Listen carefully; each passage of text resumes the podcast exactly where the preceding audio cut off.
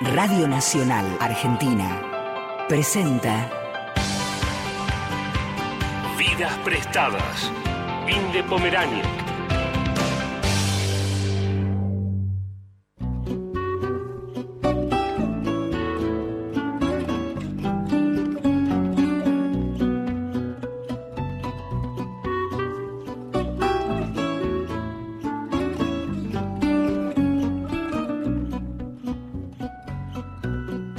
Tenho nada em meu nome, somente o fado que faço.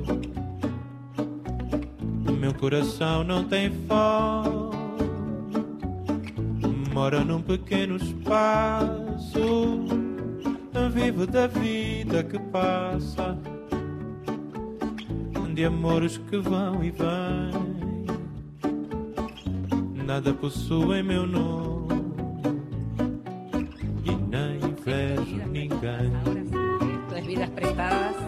y estamos en la Feria del Libro. Eh, este es un programa, como sabés, si nos escuchás, un programa sobre libros y sobre mundos posibles. Un programa que estamos haciendo en vivo, que lo hicimos en vivo la semana pasada, lo estamos haciendo en vivo también esta semana. Ahora, además, al aire libre. A lo mejor por eso también escuchás un tipo de sonido que no es el habitual en nuestro programa. Escuchamos nuestra cortina, Fortuna, de Antonio Zambullo. Y estamos en una entrevista, en una entrevista doble. Tenemos una entrevista diferente, es una entrevista doble, una entrevista con dos autores que son bastante más que dos autores. Lamento se não me querias por mim. Não vias o quanto sou rico assim. Um dia virás me dizer: Não vivi, só posso ter pena de ti. Maya Debovich se define a sí misma en su cuenta de Twitter como periodista y dibujante. Escribió Cine en Pijamas, publicado por Paidós, y Alf, Costumbres de otro planeta, publicado por Indie Libros. Escribe habitualmente para el suplemento Soy de Página 12, para Infobae, para La Agenda. Es columnista de radio en Todo Pasa y vive con 11 conejos. Eso también lo cuenta en Twitter. Maya es también la autora de un libro de reciente publicación que se llama Y si no es suficiente, una breve autoficción publicada por Vinilo en la que repasa su vida, sobre todo su relación con su padre y con la familia de su padre. Una historia que puede imaginarse en el cine, ese arte y esa industria que Maya conoce tan bien desde su lugar de crítica y recomendadora de películas, pero también en una miniserie, aunque por ahora para conocerla hay que hacer espacio en la biblioteca. Se trata de una historia argentina, pero también polaca. Es una historia judía, una comedia norteamericana escrita por una Nora Ephron de Cava. En este libro, que hoy podríamos ubicar en el género autoficción, hay frases para morir de risa y otras para llorar sobre la almohada con hipo. Antonio Virabén nació en 1969. Es músico, conductor, actor, grabó decenas de discos y participó de numerosos proyectos audiovisuales. También hizo periodismo gráfico, pero recién ahora acaba de publicar su primer libro, Tres, editado por Malicia, un volumen de microhistorias autobiográficas y conmovedoras en las que su autor pone más el acento en la percepción que en los hechos y que fue recibido con mucho entusiasmo por tres de los mejores y más celebrados autores argentinos, Fabián Casas, Juan Becerra y Eugenia Almeida, quienes en la contratapa del volumen resaltan la capacidad de Antonio para observar y plasmar los hechos, las palabras de los otros y las escenas a la manera de acuarelas impresionistas e incluso de música de las palabras o con las palabras. Tres es la referencia a un linaje, en este caso un linaje compuesto por hombres, Antonio, su padre y su hijo. El padre de Antonio no es cualquier padre, se llama Morris y es un mito viviente del rock argentino. Su hijo tampoco es cualquier hijo, porque es el suyo, porque escribe sobre él y sobre el vínculo amoroso que los une. Gracias chicos por estar acá. ¿eh? Muchísimas gracias. Una alegría. Eh, estábamos hablando de que en el caso de Antonio se trata del primer libro, en el caso de Maya no. Hay algo que los une y que fue una casualidad en principio porque al comienzo cuando imaginamos este programa nos dimos cuenta que podían combinar ustedes pero además, leyendo los libros, la cuestión de la paternidad, la cuestión de la figura del padre, aparece muy fuertemente en ambos libros. Eh, Maya, ¿cuándo surge contar una historia en la que tu padre tiene un rol tan central en tu vida? Surge durante la pandemia, una vez que, eh, bueno, las peluquerías no estaban funcionando, entonces eh, no dejé de ir a alisarme el pelo y un día salí de la ducha, me fui a dormir, estaba muy cansada y al otro día me desperté y me encontré frente al espejo con esos rulos que había rechazado durante 25 años. Y cuando me vi al espejo, descubrí que esos rulos eran mi papá. Así empezó la, el protagonismo de mi padre en el libro.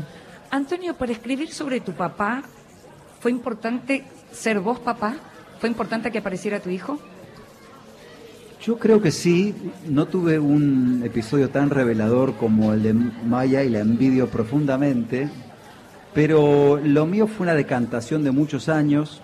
Recién cuando nos describías, qué tarea extraña describir a alguien, pero bueno, de alguna manera hay que hacerlo, o, es una posibilidad.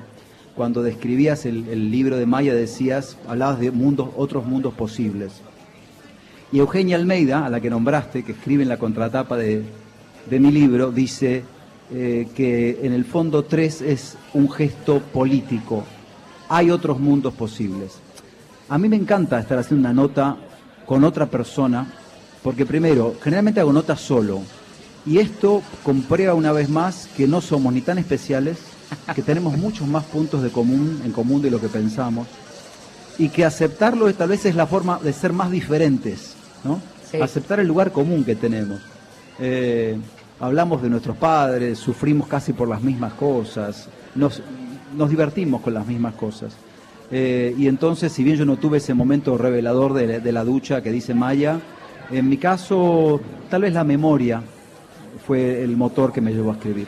Eh, hay algo que aparece en tu libro, Antonio, que me resulta interesante en relación al lenguaje heredado la lengua mm. heredada y la mm. forma de hablar heredada, eh, forma de hablar que tiene que ver con, con, por ejemplo, con lo que se llamaría habitualmente las malas palabras o los insultos, mm. que no aparecen en el discurso heredado. Eh, algo que no aparece en el discurso heredado es hablar mal de los que no están. Eh, la palabra heredada, ¿qué peso tiene en este libro para vos? Mucha y, y la palabra construida en el tiempo también. Em, yo digo que mi padre tiene dos virtudes extrañísimas, que una es que no putea y otra que no habla mal de personas ausentes. Yo la segunda, lamentablemente, no la heredé, porque a veces me pongo como eh, más chismoso. Pero hay, un, relato, uno de los, de los relatos del libro, que se llama Tu lista, donde propongo irónicamente que para conocer al otro, en vez de caer en el recurso habitual eh, dictatorial que es solamente los signos planetarios, que se ha impuesto como un dogma absoluto, es que alguien te diga, yo te voy a dar mis 20 palabras favoritas, vos dame tus 20 palabras favoritas. Si coincidís en una, a lo mejor no vale la pena que empieces. Si coincidís en cuatro o cinco, ya es una, es una buena señal. Es una ironía el juego, pero habla un poco de lo que vos me preguntás. Maya, en el caso de tu historia y de la historia con tu padre, mm, en general todos queremos cumplir con los deseos de nuestros padres y en tu libro en particular aparece muy fuertemente el tema del mandato y de, de, bueno, tengo que hacer lo que mi padre me pide, tengo que trabajar en lo que mi padre me pide, tengo que trabajar con él. Sí. ¿Eso apareció después de los rulos? Eso, eh, digamos, eh, yo trabajé con mi papá antes de esa revelación pero, pero sí, digamos, cuando trabajé con mi padre, esos rulos no estaban, no aparecían, estaban invisibles, ocultos, casi en un placar. Claro, a lo que yo voy es, cuando empezás a pensar, bueno, acá soy mi padre, sí. voy a escribir sobre él, el mandato apareció fuertemente, sí. inmediatamente. Sí, totalmente, sí, sí. Eh, y sí, de hecho, bueno, aparecen los rulos por primera vez sin ese mandato, ¿no? Que era el mandato laboral, que era el mandato no solamente de trabajar con él, sino de trabajar como él, de responder como él. Y de ahí también esto de nunca va a ser suficiente. Le contamos un poquito a los oyentes que tiene que ver, oyentes que son lectores, porque los oyentes de este programa son lectores. En el caso de Maya, lo que había era un trabajo de administrativo en relación a unos departamentos alquilados y lo que había entonces también era, Maya es periodista, pero aparecían historias de vida tremendas de ir a cobrar ¿no? Eh, un alquiler y encontrarse con historias dramáticas, con historias de distinto tipo y, y hay que ponerse fuerte para poder ir más allá de todo eso y mientras tanto el mandato de hay que hacerlo bien, Maya, vos no podés este, conmoverte tanto que, de irte sin cobrar, por ejemplo. Exacto, era bueno, hay que hacer plata y yo venía a empatizar con cada historia, a mí los inquilinos me contaban sus dramas y yo era, ¿cómo le voy a cobrar después de esto que le está pasando? Y bueno, así he desilusionado a mi padre mes a mes. Eh, en, en tu caso, Antonio, uno podría decir que hay relatos hay una miscelánea, hay un caleidoscopio, hay postales, hay incluso postales escritas en otros lugares o sobre otros lugares. Y la pregunta es, ¿a lo largo del tiempo se fue escribiendo esto o hubo un momento en donde vos dijiste quiero escribir sobre un tema y empezaste a sumar cosas de distintos momentos? ¿Cómo fue la estructura? Ayudó la distancia, no estaba en Buenos Aires y una escritura sobre algo tan cercano, a veces a la distancia es más fácil de lograrlo. Y um, hubo algo de acumulación, empecé a escribir mucho en cuadernos a mano.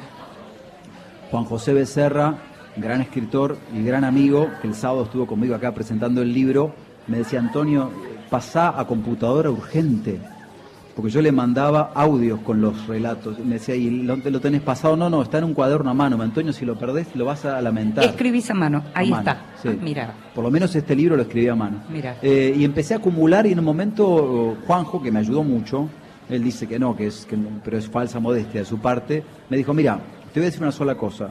Tenés un libro, a mí me parece que tenés un muy buen libro para escribir. Depende de vos que te animes a sumergirte. Y estuvo bien, porque fue muy didáctico, pero también me dijo, che, lo tenés que hacer vos. ¿no? no es que yo te voy a ayudar o te voy a leer. De alguna manera fue avanzar y no, no, no rompas. En tu, Eh, en y tu eso fue libro, muy lindo. En tu libro aparece mucho lo que tiene que ver con la mirada, Sí. una mirada sobre los otros, Mm. eh, y que a partir de ahí aparece una mirada para adentro. En el libro de Maya, lo que se ve es la mirada hacia adentro y hacia el pasado. Eh, y, como postales, ya que usábamos esa imagen, postales de, de distintos momentos de la vida para, de algún modo contar una relación, contar un vínculo al que se agregan otros personajes, como por ejemplo el eh, tu tío, digamos el hermano de tu padre. ¿Cómo fue surgiendo eso? ¿Cómo fue que te pusiste a escribir eso? Un libro que tiene tres partes clarísimas, que son bien diferentes entre sí, aunque tienen los mismos personajes. Yo lo que quería hacer era contar tres tiempos y a través de esos tres tiempos, de esos tres actos, ir mostrando cómo va cambiando ese vínculo, cómo va cambiando esa cercanía, esa distancia y cómo va cambiando el lenguaje entre dos personas hasta llegar a un punto donde un padre deja de ser un padre para ser una persona. Por eso el, el- tercer capítulo es casi, este, yo estoy como observadora de una relación, que es esta relación de dos hermanos, que para mí es una historia de amor y yo eh, quería, quería dejarla escrita esa historia. También como una forma de, yo sé que esto no va a ser suficiente, pero para mí era un poco una manera de devolverle a es- ese hermano que, que mi papá ya no tiene. Antonio, ¿qué hay en este linaje de varones? El linaje de varón eh, en un- unas décadas en donde cambió todo muchísimo, en donde seguramente, y tu, y tu- y tu papá no era el prototipo del varón argentino, digamos, pero no deja de ser generacionalmente, no deja de pertenecer ¿no? a, a- a la generación en la que nació. ¿Cómo, ¿Cómo ves eso? Porque yo tengo más o menos claro cómo lo veo en la lectura, pero ¿cómo lo viviste vos a la hora de poder narrar eso? Bueno, el, el libro tiene que ver con la sensibilidad masculina, que no está muy de moda en estos días, porque se habla mucho de la sensibilidad femenina, y lo cual me parece extraordinario. Pero lo que yo tenía para contar era, eran esos tres, esos tres masculinos eh, que están por un lado tan cerca, un poco lo que hablábamos recién, estamos tan cerca, y por otro lado somos tres mundos. ¿no?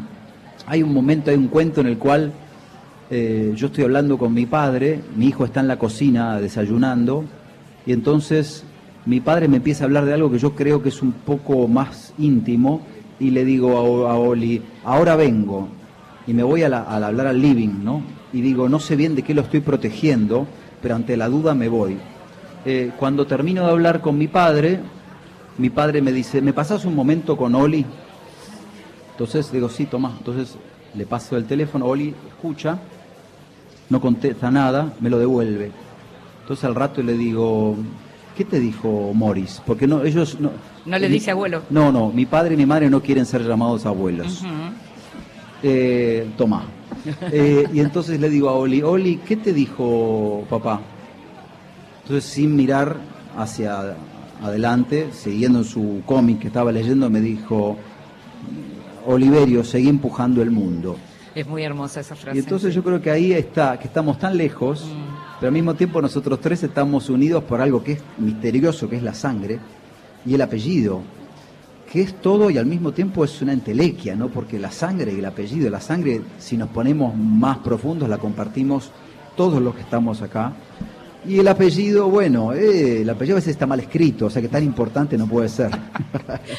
Maya, cuando estamos hablando de estas, eh, de estas cosas que se comparten, claramente la pasión por la administración de los departamentos no la compartís con tu papá. No.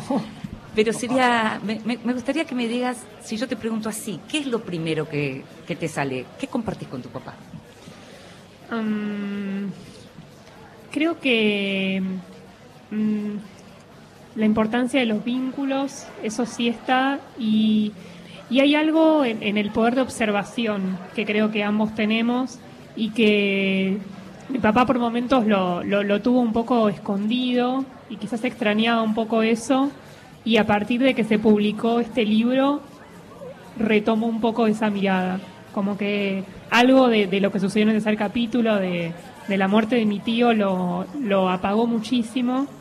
Eh, me di cuenta un poco mientras iba escribiendo eso, porque para mí escribir es entender lo que está pasando, entender lo que está pasando en mi mundo y al mismo tiempo es mi forma de vincularme con el mundo. Y, y sí me pasó que, que me acercó mucho a él. El otro libro. día tuiteaste que algo así como, bueno, finalmente pasó, me llamó mi papá para hablarme del libro. Sí, yo no le conté que, que iba a publicar un libro donde él era bastante protagonista, no, no le informé, no, Yo, yo tampoco. Ah, me, me siento más tranquila entonces. Eh, eh, tenía bastante temor eh, de una cosa en particular y era de haber expuesto su fragilidad. Ese era mi mayor temor, ¿no? De haberlo mostrado tan humano y no sabía cómo iba a reaccionar con eso y preferí no saberlo y tampoco sabía cuán amoroso era mi libro. Yo sentía que sí, pero uno nunca sabe Cómo se va a reaccionar el otro y también siento que el otro tiene un derecho a enojarse si es que así pasa, aunque eso estaba muy tensa con ese tema y se descubrió cuando, cuando fue a buscar el libro, lo leyó tres veces antes de darme una devolución y me mandó un mail formal donde el título del mail era ¿y si no es suficiente? Qué bárbaro. Sí, ¿Cuál muy era el formal. título, perdón? ¿Cuál era el El título? si no es suficiente. El título del libro era el título del mail Ah. Y este Fuerte. sí yo recibí ese mail y dije uh, esto o está todo muy bien o está todo muy mal ¿Y en tu caso, Antonio? No, la, la escucho a ella y prácticamente podría decir idem y callarme, pero es un programa de radio y no, no, no serviría. No te dejamos. Me, mm, me pasó lo mismo. Yo sabía que había, y aparte es muy linda la palabra que usa Maya, yo sabía que estaba relatando momentos de la fragilidad de un hombre de 80 años, que en el mejor de los casos vamos a tener si llegamos, porque podemos no Total. llegar, ¿no?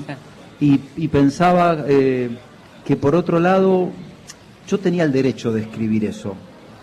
Eh, y un amigo me ayudó mucho y me dijo, escúchame, vos estás contando tu paternidad que recibiste. Él en todo caso que escriba otro libro. Y Sobre ah, el hijo, Ah, claro. pará, eso me gusta. Claro. Pero sabía que a mi padre había momentos que podían incomodarlo.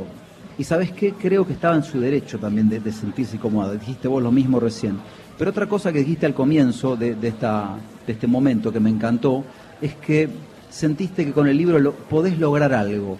Y saliéndonos de nuestros mínimos mundos posibles, humildes, qué fabuloso que algo tan anacrónico como la literatura, que es una cosa ya viejísima, exige tiempo, concentración en una sola cosa, eh, rarísimo es, pueda producir algo tan lindo como que alguien cambie su opinión, cambie la forma de pensar, eh, recapacite algo. O sea que es notable lo que produce. No, no creo que, que haya muchas cosas como la literatura que tengan, sobre todo el largo aliento. Vos veo que tuiteás con, con capacidad, pero nace y se muere. Con el encanto que tiene lo que nace y se muere. Pero ese libro, yo siempre pienso, bueno, mal o bien, pienso el mío, pero el tuyo también. Ahí está, va a quedar. Dentro de 40, 50 años alguien va a decir, che, a ver qué escribió esta mina hace tanto tiempo. Hay otra cosa que también tiene largo aliento y que queda y que vos la conoces muy bien y que es la música. Los invito a escuchar música.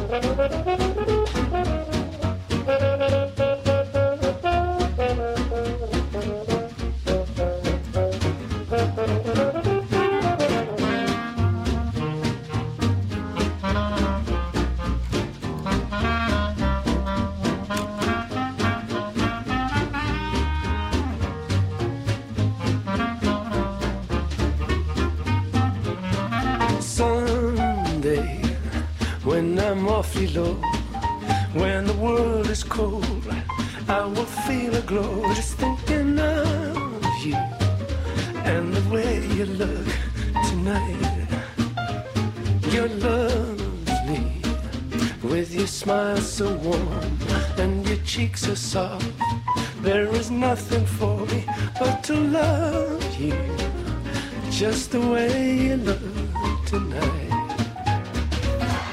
With each word, your tenderness grows, tearing my fear apart. And that laugh that wrinkles your nose touches my foolish heart.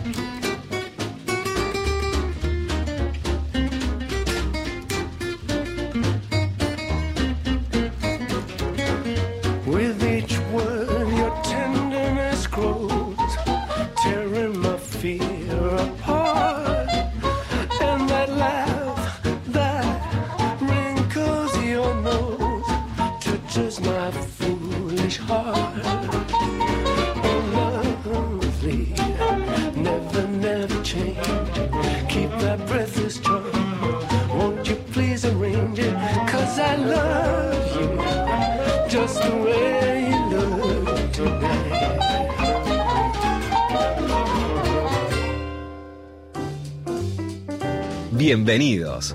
Libros recién salidos del horno que prometen grandes momentos.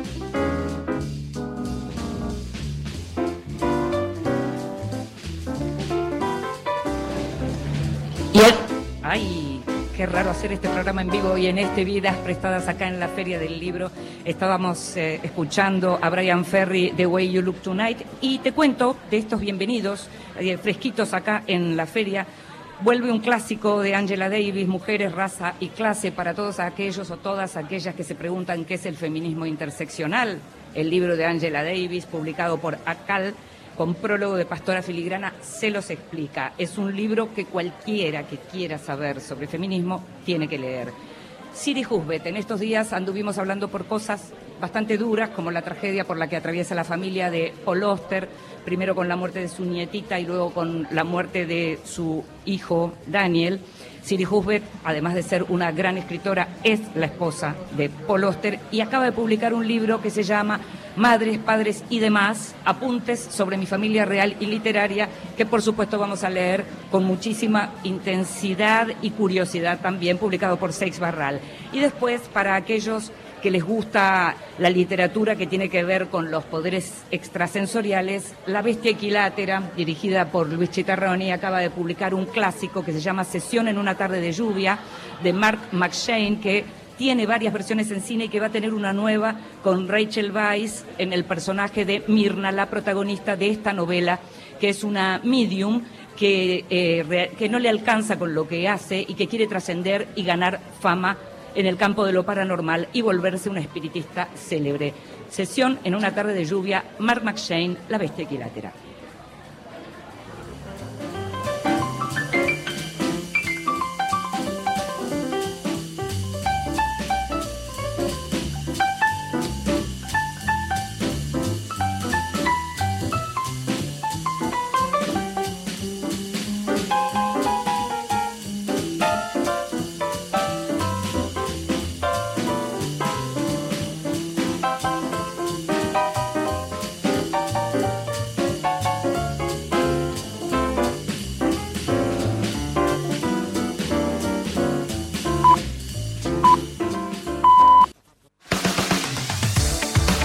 Continuamos en Vidas Prestadas.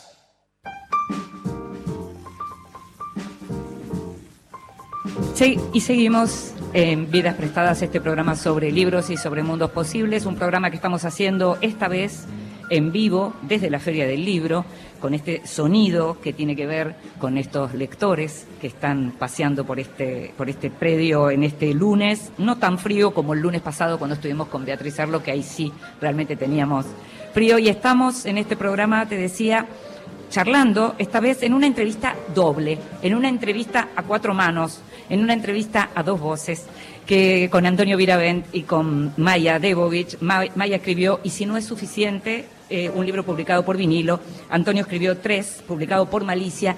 Libros que son diferentes, pero que comparten un cierto tono y que comparten una mirada hacia adentro de la familia eh, y al vínculo con lo que tiene que ver con el padre. Te decía antes, Antonio, cuando nos fuimos a la música, justamente en la fuerza de la música también eh, para perdurar, y si hay algo en tu familia que los une y que los marca, tiene que ver con la música. Sí, es más, yo creo que buena parte de, esta capacidad que yo he tenido de observar a mi papá es porque hemos compartido oficio. Yo heredé, si sirve esa palabra, mm. eh, al menos un, oficio de los que hago lo heredé de él, o él lo hace antes que yo.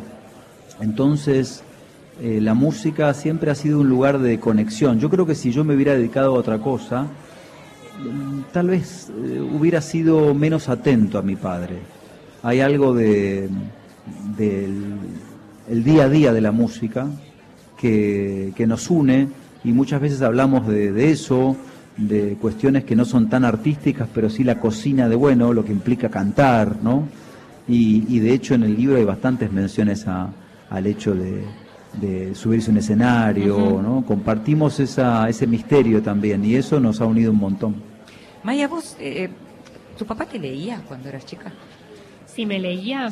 Sí, sí, era un padre muy presente cuando, cuando yo era niña, tenía una relación muy estrecha y lo que empezó a pasar es que nos empezamos a, distanciar, ¿no? Como que también aparece la madre y la madre como comunicadora, bueno, justo un poco lo que decía Antonio, creo que fue en off, pero que pasó que, quedó un poco como comunicadora. Como nexo. Como nexo y, y empezamos a perder vínculo con mi papá hasta que en un momento, bueno, cuando, cuando mis padres se separan, porque eso fue un dramón, ya cuando pasa eso es complicado el tema de que tenés que vincularte sí o sí, Y cuando llegó ese como momento... hija mujer, como- hija mujer con tu padre. Sí. ¿Y, y qué edad tenías además? Tenía 15. Claro, es una edad y, difícil. y nos dimos cuenta que no nos conocíamos. Mm. No, nos miramos y no sabíamos, eh, no sabíamos quién era el otro y quiénes éramos nosotros ante estos cambios, ¿no? Porque para mí, a mí la separación de mis padres no, no es que me pare- no me pareció dramático en el sentido de que era una historia de amor ajena, no era mía. Entonces yo sentía que era algo muy privado.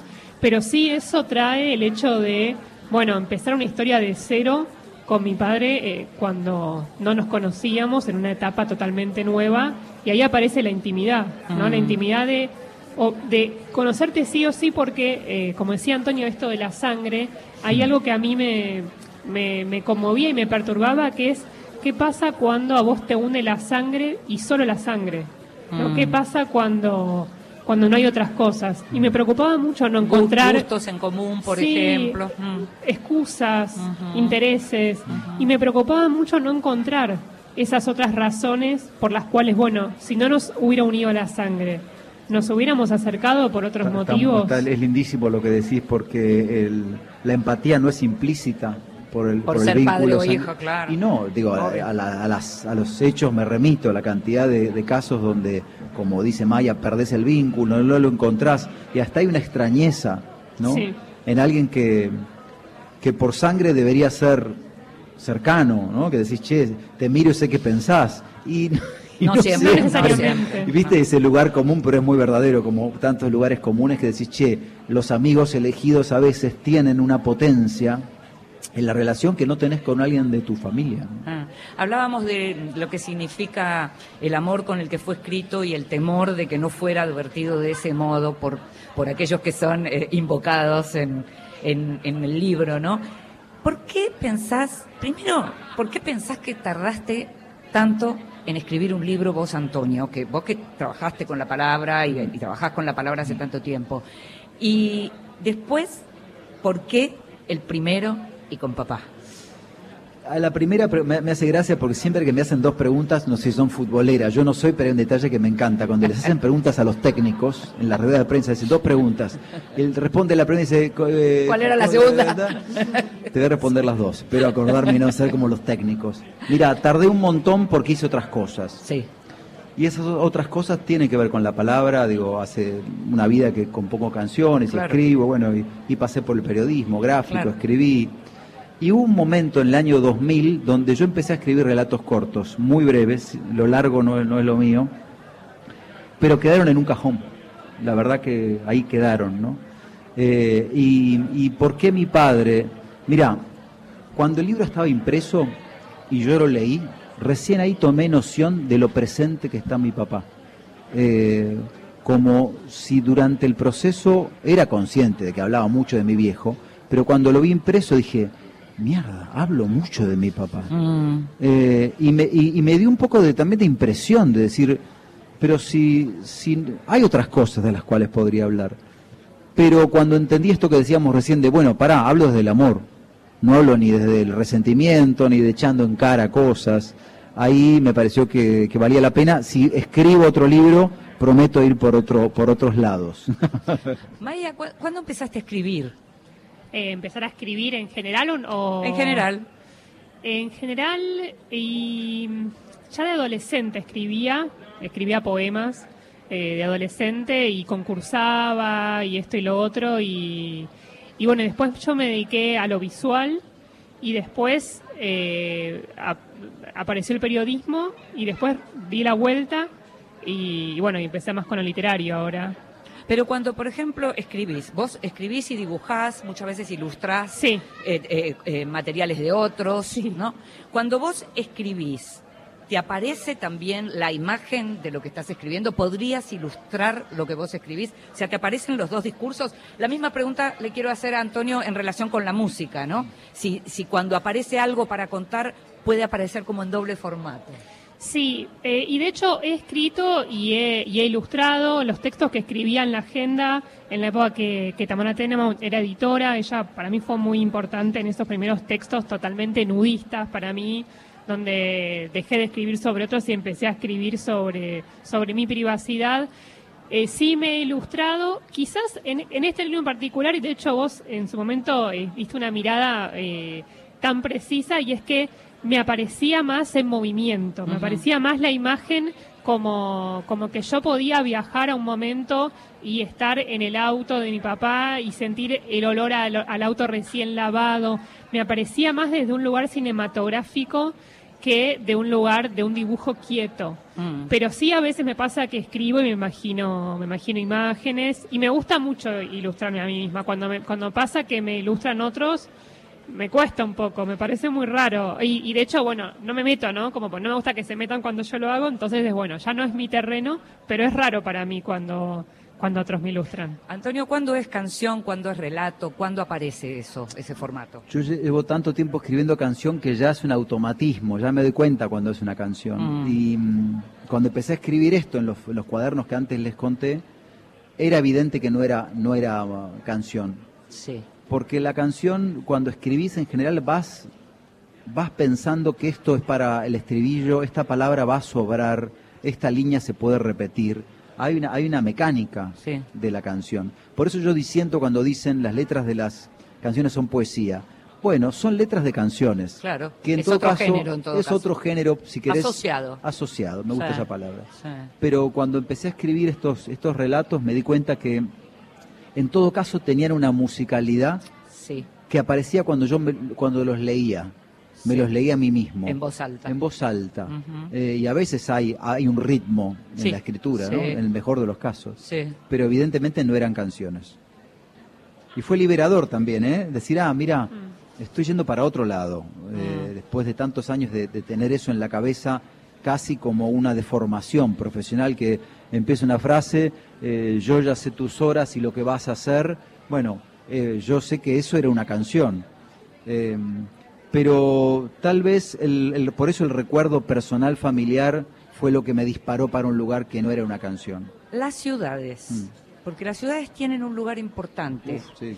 Eh, o sea, estamos hablando de la figura paterna, que por supuesto es central en tres, pero las ciudades, en esos microrelatos, microhistorias, eh, textos breves, postales, como querramos llamar, aparecen mucho las ciudades y vos señalabas algo que escribir desde afuera. Mm. ¿Por qué esas ciudades? A mí me gustan mucho las ciudades y creo que son todas una. Es un poco lo que decíamos recién. En reconocerlas iguales está su diferencia. ¿no? La ciudad es un intento de ordenar donde antes había el caos. ¿no? Entonces, Buenos Aires es un ejemplo perfecto, ¿no? de poner en, en cuadrado barro, fango eh, y, y un río amenazándolo todo todo el tiempo.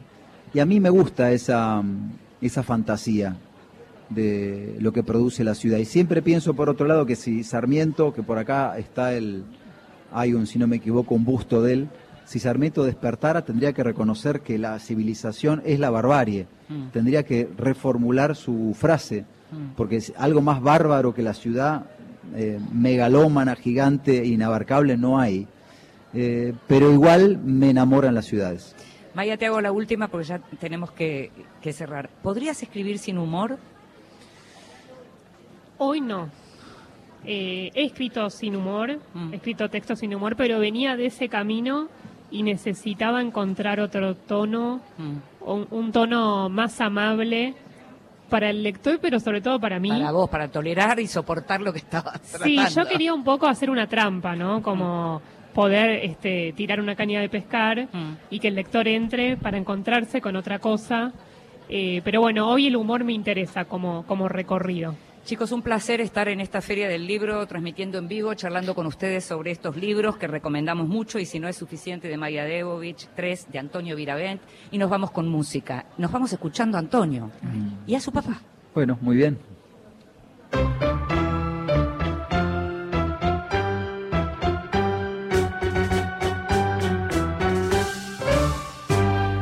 Yo vivía en el bosque muy contento, caminaba, caminaba sin cesar. Las mañanas y las tardes eran mías y a la noche me tiraba a descansar. Pero un día vino el hombre con sus jaulas, me encerró y me llevó a la ciudad. En el circo me enseñaron las piruetas y yo así perdí mi amada libertad. Conformate, me decía un tigre viejo, nunca al techo la comida te faltar.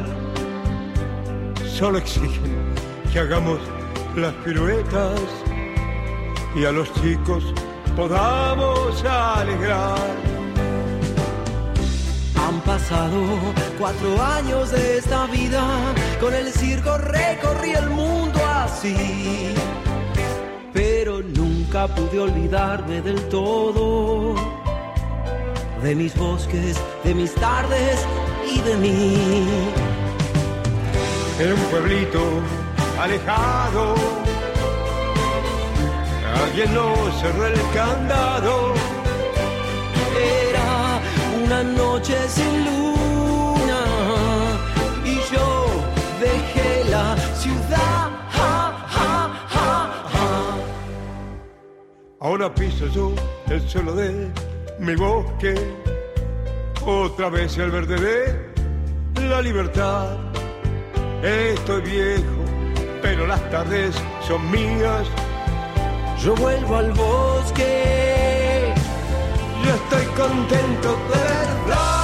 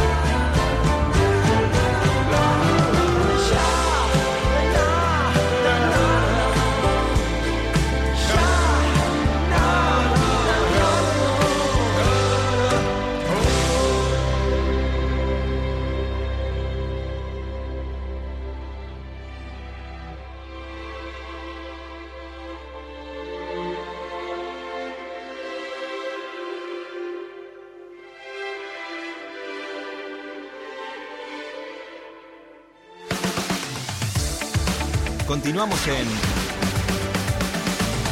Vidas Prestadas. Y seguimos en Vidas Prestadas, este programa sobre libros y sobre mundos posibles, y lo estamos haciendo en vivo en la Feria del Libro. Y no podía faltar en este programa la voz de un editor, y en este caso contamos con la presencia de uno de los editores que tal vez, bueno, yo los respeto mucho y los quiero mucho a todos, pero con Carlos Díaz, con Carlitos Díaz, y ya que hablamos de padres también, heredero de una tradición de editores, eh, está con nosotros Carlos, editor de Siglo XXI, director. ¿Cómo es tu cargo ahora? Ahora director general, ahora me hice cargo de, de todo siglo XXI también en España y en México. Antes solo dirigía Argentina, ahora se sumaron España y México. Ya no sos Carlitos, ya sos Carlos, así no, ya. Carlitos, Carlitos Seguís también. siendo Carlitos. Sí, sí, sí, no, eso siempre. A ver, eh, cuando se inauguró la feria en esta edición que todos esperábamos tanto, hubo una cosa muy revulsiva que podemos cuestionar mucho, pero y yo tengo bastantes cosas para cuestionar en el discurso de Guillermo Sacomano y sin embargo entiendo que nos hizo conversar de cosas que habitualmente no hablamos. Hay cosas que duelen más que otras, hay otras que no eran tan nuevas, pero hay algo que me gustaría preguntarte y tiene que ver con un cuestionamiento acerca de si esto es comercio o esto es cultura. ¿No puede haber cultura en el comercio también?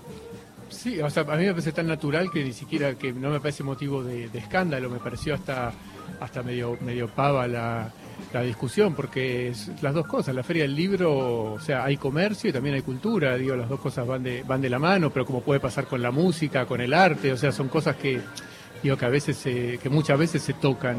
Podés, podés autonomizarlo, podés independizar una cosa de la otra, pero en general van de la mano y, no sé, a mí no me, necesariamente no me escandaliza. Eh, al ser director de siglo XXI es una editorial eh, muy concentrada en todo lo que tiene que ver con el mundo de las ideas y de las ciencias sociales, con nombres, hay nombres importantes que uno lee, cualquiera que haya estudiado sociales sabe que ahí está Foucault, sabe que ahí está, eh, digamos, hay- hay lectores que saben que Galeano se publica en el siglo XXI. Una de las cosas que muchas veces no se sabe es esto de que hay libros que de algún modo son solidarios con otros. Explícanos un poquito eso para los oyentes que tal vez son lectores pero no conocen cómo es eso en la industria.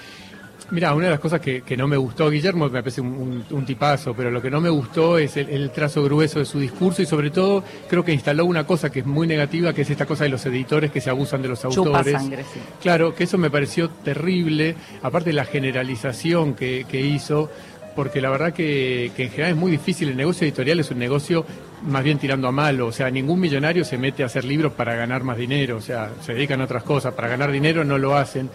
Y, y esto de hacer el cálculo sobre un solo libro, decir, bueno, los, a los, los autores reciben el 10% de un libro.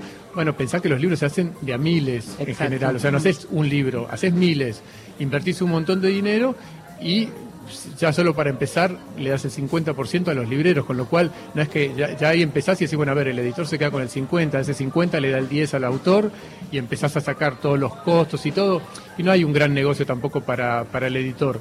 Pero bueno, yendo a tu pregunta concreta, efectivamente, en general las editoriales vivimos de la parte que, que vende bien de nuestro catálogo y con eso podemos financiar los proyectos nuevos, los autores y autoras nuevos que no siempre venden. O sea, con muchos libros te va mal, con muchos salís empatado y con algunos pocos te va bien y eso te sirve para traccionar todo el, todo el negocio. Pero, pero bueno, de nuevo, no es un gran negocio eh, y muchas veces también digo, los editores perdemos dinero cuando hacemos libros, muchas veces perdemos dinero, muchísimas veces perdemos dinero. Hay otra frase que se usa bastante en el mundo editorial que tiene que ver, bueno, yo no edito los libros de mi mesita de luz y al mismo tiempo es mi marca es mi catálogo, ¿no? Me gustaría que me dijeras eso porque el siglo XXI es particularmente una editorial en ese sentido en donde la marca es el catálogo, ¿no? Sí, es, es- efectivamente, es una, una editorial con mucha tradición, con una, una marca muy fuerte y poderosa. De hecho, nosotros, yo me siento muy, en el buen sentido, muy constreñido. Creo que siglo XXI no es una editorial que puede publicar cualquier cosa, Exacto. porque yo creo que, que nos odiarían nuestros lectores y lectoras si, si cruzamos ciertas, ciertas fronteras. Eh, pero al mismo tiempo, eh, yo no publico mi mesita de luz. O sea, pensá que nosotros en siglo XXI tenemos colecciones de historia, de política, de sociología, de, Educación. de educación, de divulgación científica, de arte. Entonces, digo, de filosofía del derecho. Hay un montón de disciplinas que yo no domino. Hay libros que a mí tal vez no me, no me interesan a mí en lo personal, pero entiendo que son libros importantes eh, en determinado campo y los, los publicamos. O sea, no, no, en nuestro caso no es una editorial tan de autor, tan chiquita. Lo que vos decís tal vez eh, vale más para editoriales chiquitas, que tal vez Sí. hacen 10 libros por año, Sí. eh, que tal vez llevan pocos años de rodado. Bueno, ahí sí es tal vez el editor está muy identificado con cada uno de los libros que eligió. En nuestro caso, que publicamos casi 50 novedades por año de tantas disciplinas distintas, bueno, eso es más difícil. ¿Cómo está esta feria? ¿Cómo está esta feria en general y cómo está esta feria para ustedes? Dan- danos, por ejemplo, tres títulos que se estén vendiendo bien en esta feria, de los de ustedes. Mira, espectacular la feria. Por eso te digo también me dolió un poco el discurso de, de Guillermo de, de inauguración, porque la feria para nosotros había empezado tres días antes. Con y las jornadas todos, profesionales. En las jornadas profesionales estamos todos impactados por el arranque, porque fue mil, mil veces, no un poquito, mil veces mejor de lo que nos imaginábamos. Sí. Estamos todos contentos, nos reencontramos después de dos años, así que todos nos estamos saludando, abrazando. Había un clima de alegría descomunal en, sí. en la feria entre los editores. Entonces, digamos, el discurso de Guillermo fue para mí, en lo personal, digo, como un baldazo de agua fría, porque me cayó mal, me parece que, no sé, que nos llenó de, de problemas, y era un momento más para celebrar, para, para, bueno, para festejar el reencuentro y que la feria estaba saliendo muy bien y no para de nuevo autoflagelarnos y empezar a hacernos daño, a pelearnos, a discutir, como que, insisto, no es que esté, esté mal lo que dijo Entiendo todo, perfectamente lo que pero decís. me pareció como que a mí me resultó anticlimático. No era el tono que uno esperaba. Yo no lo esperaba. Eh, está yendo muy bien y contame un poco de los títulos que están presentando o de los títulos que se están vendiendo muy bien y que se sorprenden. Mira, una de nuestras sorpresas encantadoras es enseñar distinto un libro de educación de Melina Furman, que es como impresionante, un libro de educación que la está rompiendo, este, y es muy impresionante, lleva como cinco ediciones en poquito tiempo, eso nos tiene muy sorprendidos. Eh, estoy muy entusiasmado con un libro hermoso que sacamos, que nunca se había publicado en español, que es el relato de Trotsky, cuando, cuando tenía 26, 27 años, lo deportan este, a Siberia y después de varios días de viaje están llegando a Siberia y el tipo se da cuenta de que si lo dejan ahí en el medio de la nada, se acabó su vida y el tipo decide huir. Y su único aliado es un borracho, un cochero borracho y decide este, jugársela y rajarse con este tipo en un trineo. Y bueno, y se escapa de la policía zarista con este cochero borracho y bueno, y cuenta toda su vida por Siberia, su huida y todo lo que va viendo en el camino. Es un libro ¿Cómo se hasta que se encuentra con su mujer. Eh, la huida de Siberia, la fuga de Siberia Sí. en un trineo de renos. Hermoso. Eh, es hermoso el libro, hermosísimo. Nunca se ha publicado en español, es una pieza de ficción. Este, es divino el libro. Bueno, estoy muy entusiasmado, ese libro me tiene, viste, laburamos un montón con el librito Padura. Leonardo Padura hizo la presentación, una presentación lindísima. No sé, estoy muy entusiasmado con ese, con ese libro. Estás entusiasmado con ese libro, estás entusiasmado con la feria. ¿Por qué uno dice si realmente la cantidad de gente que viene a la feria se pudiera eh, constatar a la hora de la venta de los libros, pero ahí eso no se da, digamos, tenemos millones de visitantes en la feria y no tenemos siempre millones de lectores que compran los libros. Mira, no sé, a mí la feria, yo te digo, yo me maravillo. Este, la feria es, es un fenómeno muy loco porque la gente viene y compra libros. Yo veo pibes comprando todo tipo de libros. No sé, es, para mí es muy impresionante. Yo creo que sí, la gente compra en la feria, compra muchos libros. O sea, la cantidad de gente que viene acá y la relación con la compra de libros, a mí me sorprende muchísimo. Bueno, la gente ya sabe que está hasta el lunes 16 la Feria del Libro, desde donde estamos transmitiendo. Estamos con Carlos Díaz, editor de Siglo XXI. Gracias, Carlitos, por estar con nosotros en este programa especial acá en vivo. Y ya nos estamos yendo. Nos estamos yendo. Ya sabés que podés escuchar este programa en la página de la radio o en tu plataforma de podcast favorita. Estuvo Alejandro Salles coordinando todo desde la feria, Dante González desde los estudios de la radio, Gustavo Kogan produciendo todo como siempre y consiguiendo todo mucho y más. Me llamo Inde Pomeraniec. Nos estamos escuchando. Chao.